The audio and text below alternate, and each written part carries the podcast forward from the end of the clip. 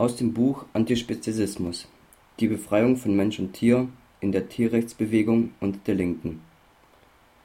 Herausgegeben von Matthias Rude aus der Reihe Theorie.org.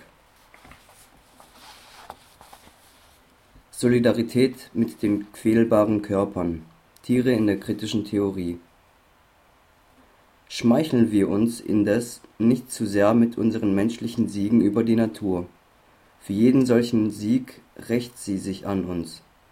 Jeder hat in erster Linie zwar die Folgen, auf die wir gerechnet, aber in zweiter und dritter Linie hat er ganz andere, unvorhergesehene Wirkungen, die nur zu oft jene ersten Folgen wieder aufheben. Friedrich Engels Dass eine Kritik am ausbeuterischen Verhältnis zur Natur und eine Konzeption von Solidarität, die über den Menschen hinausreicht, im real existierenden Sozialismus offiziell keine Rolle gespielt hat, hat sicher vielfältige Ursachen, deren genaue Analyse noch aussteht. Mit einem Grund war gewiss, dass dessen politische Theorie und Praxis ungebrochen am aufgeklärt bürgerlichen Glauben eines emanzipatorischen Fortschritts der Gesellschaft durch rationale Naturbeherrschung festhielt. Marx und Engels hatten die Ausbeutung der Natur durch den Kapitalismus zwar bereits in gewisser Weise mitbedacht, aber keineswegs ins Zentrum ihrer Gesellschaftstheorie gestellt Erst ab den 1940er Jahren richten bedeutende marxistische Theoretiker im Westen, von denen in diesem Buch schon öfters die Rede war, ihren Fokus darauf. Vertreter der sogenannten Frankfurter Schule. Dabei handelt es sich um Philosophen und Wissenschaftler unterschiedlicher Disziplinen am seit 1924 bestehenden Institut für Sozialforschung der Johann Wolfgang Goethe Universität in Frankfurt deren bekannteste Vertreter Horkheimer, Adorno und Marcuse sind. Ihre Philosophie Kritische Theorie nennen bereichert den marxistischen historisch-kritischen Materialismus und die Forderung nach der Befreiung der Tiere. Sie erkennen, wie einer von ihnen formuliert, dass die Utopie in jene sich vermummt, denen Marx es nicht einmal gönnt dass sie als Arbeitende Mehrwert liefern. Das Zitat stammt von Theodor W. Adorno. Der Philosoph kritisiert die blinde Herrschaft über die Natur, die Zitat, in der Tradition der Ausbeutung und Quälerei an Tieren ihren allersinnfälligsten und fasslichsten Ausdruck hat. Am deutlichsten wird diese Kritik in jener Schrift formuliert, die Adorno zusammen mit Max Horkheimer verfasst hat und die als das Hauptwerk der kritischen Theorie gilt. Die Rede ist von der berühmten Essaysammlung Dialektik der Aufklärung, welche im US-amerikanischen Exil während der Zeit des Zweiten Weltkriegs entsteht und in ihrer endgültigen Fassung im Jahr 1947 gedruckt wird. Die Autoren werfen darin die Frage auf, warum die Menschheit, anstatt in einen wahrhaft menschlichen Zustand einzutreten in eine neue Art von Barbarei versinkt, wollen also, wie sie es nennen, den Grund für die Kreisähnlichkeit der Geschichte in ihrem Fortschritt aufdecken. Über Jahrhunderte hinweg hat der Verlauf des westlichen Zivilisationsprozesses als ein linear fortschreitender gegolten.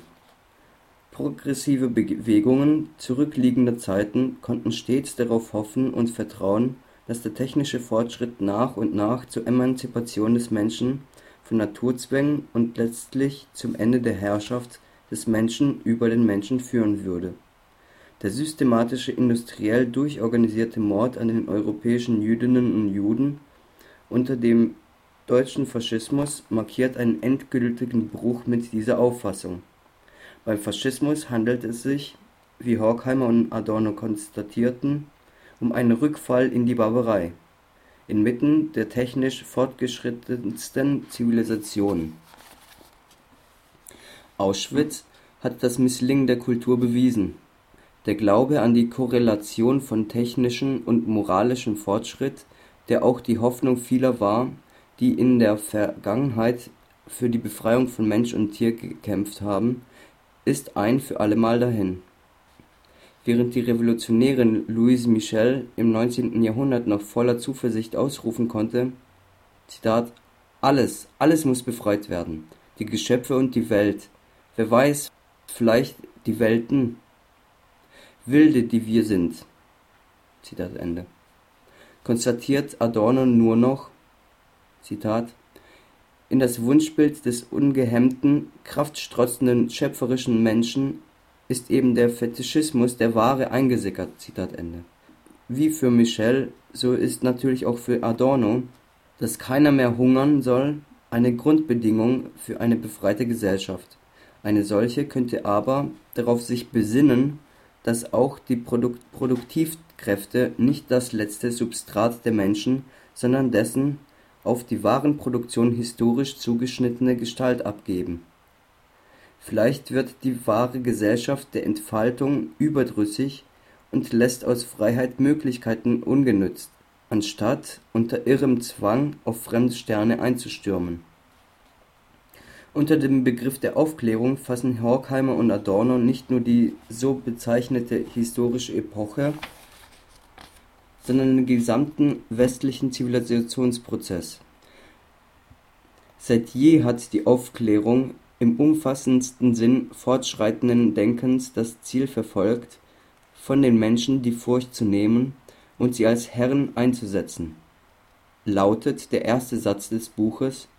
Weiter heißt es, aber die vollends aufgeklärte Erde strahlt im Zeichen triumphalen Unheils. Die Philosophen stellten fest, jeder Versuch, den Naturzwang zu brechen, indem Natur gebrochen wird, gerät nur umso tiefer in den Naturzwang hinein. So ist die Bahn der europäischen Zivilisation verlaufen. Seit deren Beginn hatten die Menschen immer zu wählen zwischen ihrer Unterwerfung unter der Natur oder der Natur unter das Selbst.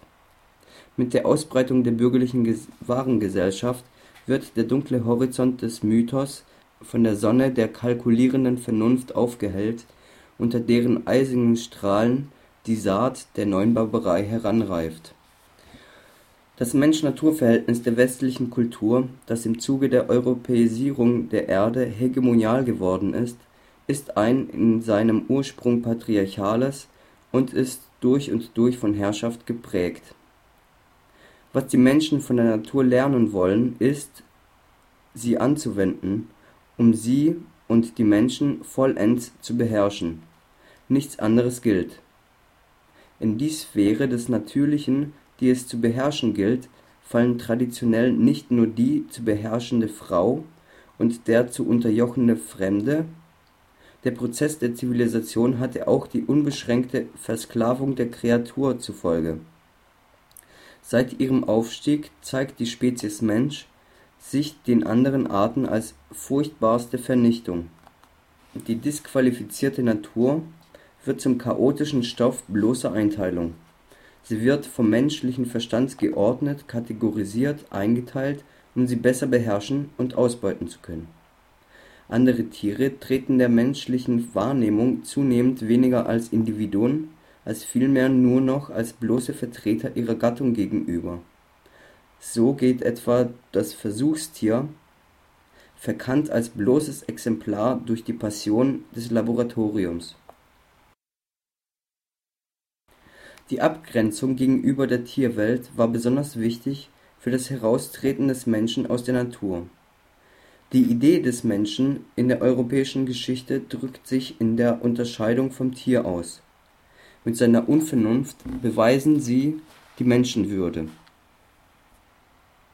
Mit solcher Beharrlichkeit und Einstimmigkeit sei dieser Gegensatz von allen Vorvorderen des bürgerlichen Denkens immer wieder bestätigt worden dass er wie nur wenige weiteren Ideen zum Grundbestand der westlichen Anthropologie gehöre und noch heute anerkannt sei.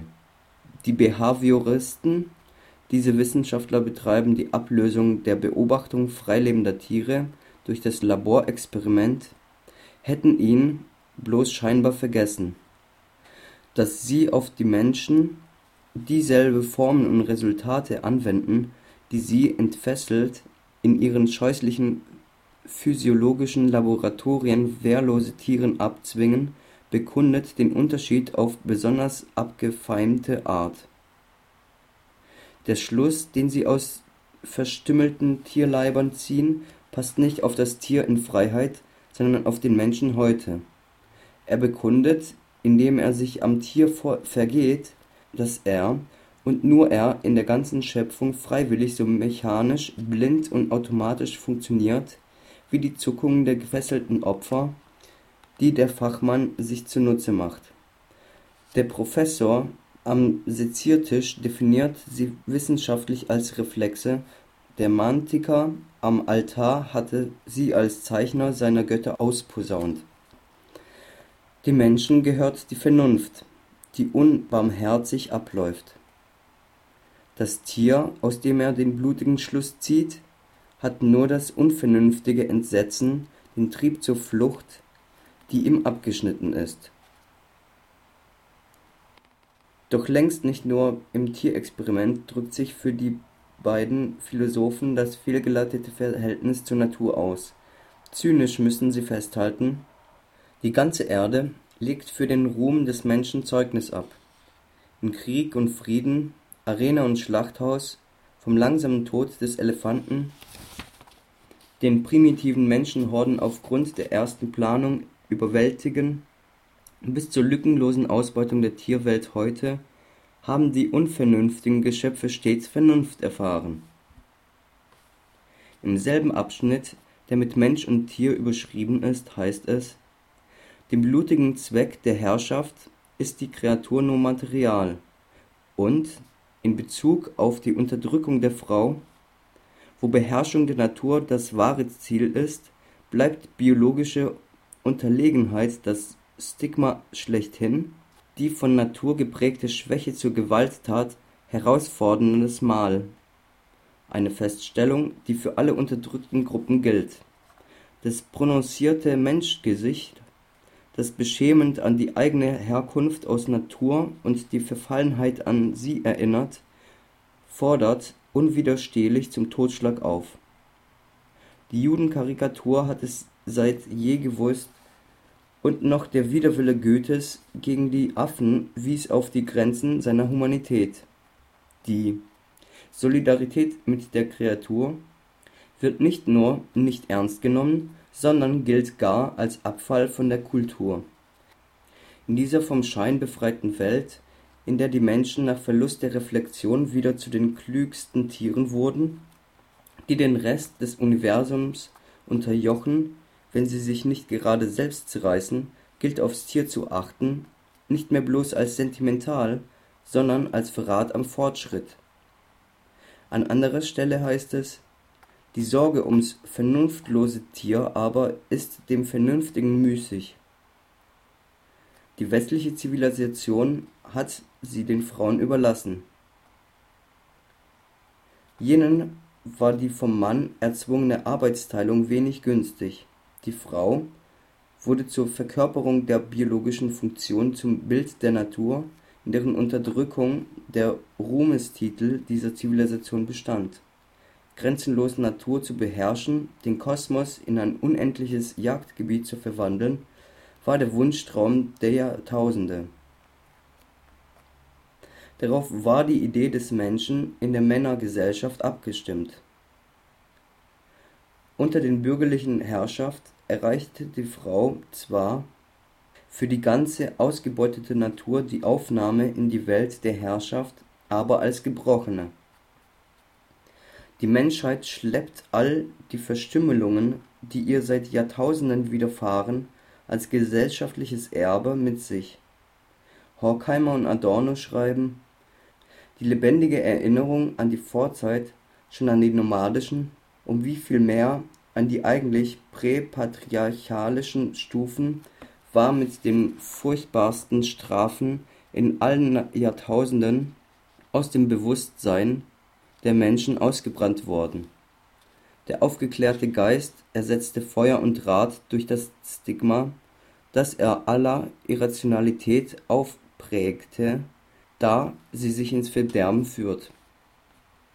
Jedes gesellschaftliche Subjekt hat nicht nur an der Unterjochung der äußeren Natur, der menschlichen und der nichtmenschlichen, teilzunehmen, sondern muss, um das zu leisten, auch die Naturanteile in sich selbst beherrschen und unterdrücken.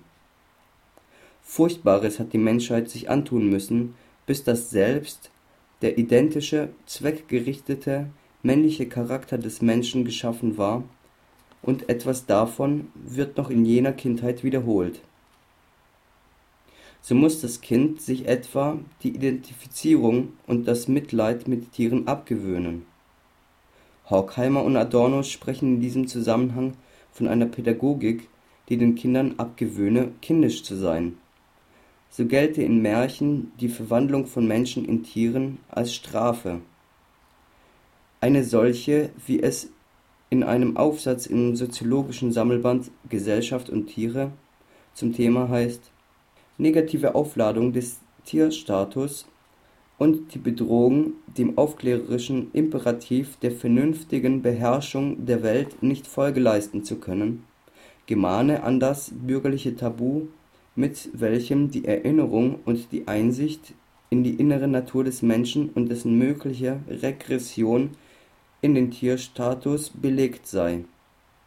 In der Dialektik der Aufklärung steht dazu: Jedes Tier erinnert an ein abgründiges Unglück, das in der Urzeit sich ereignet hat. Und die Zeichen der Ohnmacht, die hastigen, unkoordinierten Bewegungen, Angst der Kreatur, Gewimmel, fordern die Mordgier heraus die Erklärung des Hasses gegen das Weib als die Schwächere an geistiger und körperlicher Macht, die an ihrer Stirn das Siegel der Herrschaft trägt, ist zugleich die des Judenhasses. Angst und Schwäche reizen den Starken, der die Stärke mit der angespannten Distanzierung zur Natur bezahlt und ewig sich die Angst verbieten muss, zur blinden Wut. Er identifiziert sich mit der Natur indem er den Schrei, den er selbst nicht ausstoßen darf, in seinen Opfern tausendfach erzeugt.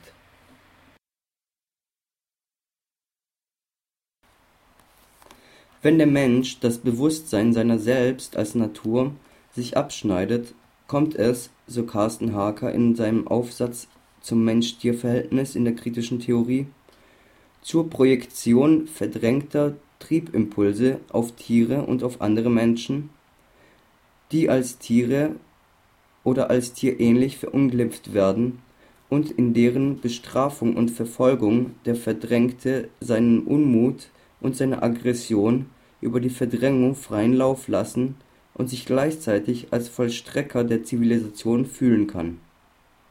Dergestalt diente das Ausbeutungsverhältnis demgegenüber den Tieren der menschlichen Gesellschaft seit je als Legitimationsfolie für Gewalttaten an Menschen.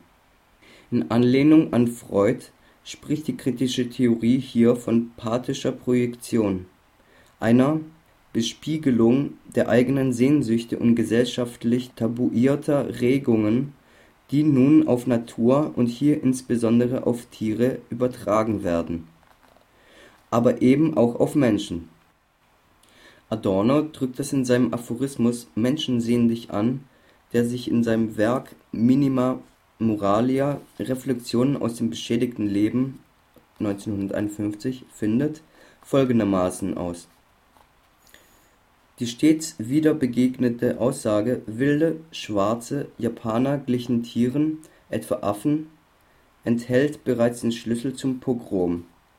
Über dessen Möglichkeit wird entschieden in dem Augenblick, in dem das Auge eines tödlich verwundeten Tiers den Menschen trifft. Der Trotz, mit dem er das Bild von sich schiebt (es ist ja bloß ein Tier), wiederholt sich unaufhaltsam in den Grausamkeit an Menschen, in denen die Täter das nur ein Tier immer wieder sich bestätigen müssen, weil sie es schon am Tier nie ganz glauben konnten. Nicht nur gründet also, wie in der Metapher Horkheimers welche diesem Buch vorangestellt ist, der gesamte kapitalistische Gesellschaftsbau, den Adorno 1963 als eine große Aktiengesellschaft zur Ausbeutung der Natur bezeichnete, auf dem Leiden der Tiere die Herrschaft über sie ist auch in vielfältiger Art und Weise mit der Herrschaft des Menschen über den Menschen verbunden, weshalb die auf die Befreiung des Menschen zielende Emanzipationsbewegungen nicht zum Ziel führen können, solange sie diesen Aspekt ausblenden. Der Mensch teilt im Prozess seiner Emanzipation das Schicksal mit der übrigen Welt. Die Geschichte der Anstrengungen des Menschen, die Natur zu beherrschen, ist auch die Geschichte der Herrschaft des Menschen über den Menschen. Marco Maurizi schreibt hierzu, die ganze Geschichte der Zivilisation finde in der Sklaverei der Natur ihren Ursprung und in der menschlichen Sklaverei ihre logische Fortsetzung. Die verwaltete Welt, die wir heute erleben, ist die Vollendung jener ursprünglichen Gewalt. Die Unterdrückung der Tiere ist nicht nur Teil der Geschichte der Freiheit, sondern auch unserer eigenen Sklaverei. Die Gewalt, die wir gegen Tiere übten, schlägt gegen uns um. So wie Naturbeherrschung Menschenbeherrschung einschließt, ist die Solidarität der Menschen ein Teil der Solidarität des Lebens überhaupt, wie Horkheimer schreibt. Und weiter. Der Fortschritt in der Verwirklichung jener wird auch den Sinn für diese stärken. Die Tiere bedürften der Menschen. Doch wenn der Prozess der Zivilisation als der Versuch des Menschen, sich vom Naturzwang zu emanzipieren, ständig Herrschaft reproduziert, ist das Ziel der befreiten Gesellschaft für Mensch und Tier denn überhaupt erreichbar?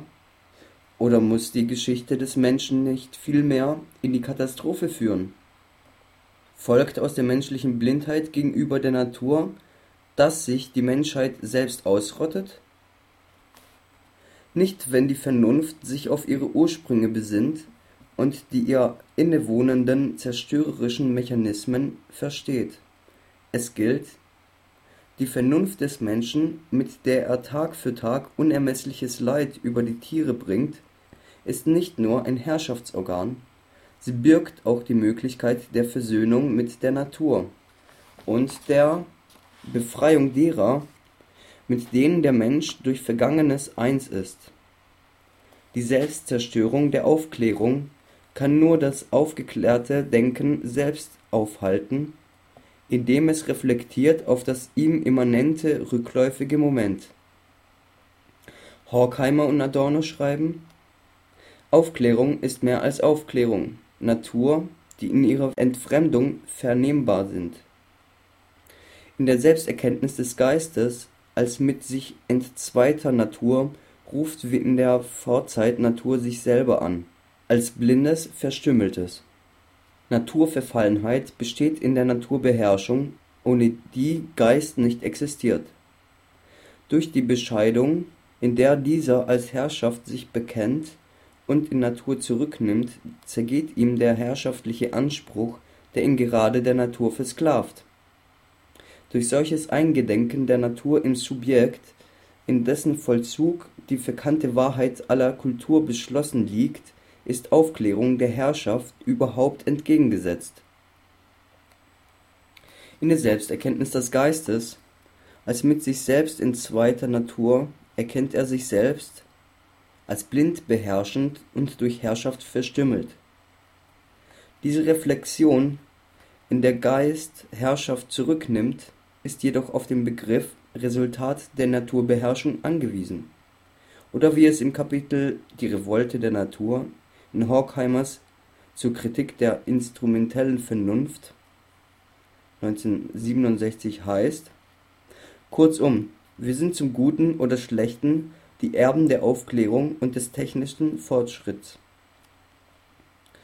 Sich ihnen zu widersetzen durch Regression auf primitive Stufen mildert die permanente Krise nicht, die sie hervorgebracht haben. Im Gegenteil solche Auswege führen von historisch Vernünftigen zu äußerst barbarischen Formen gesellschaftlicher Herrschaft. Der einzige Weg, der Natur beizustehen, liegt darin, ihr scheinbares Gegenteil zu entfesseln: das unabhängige Denken.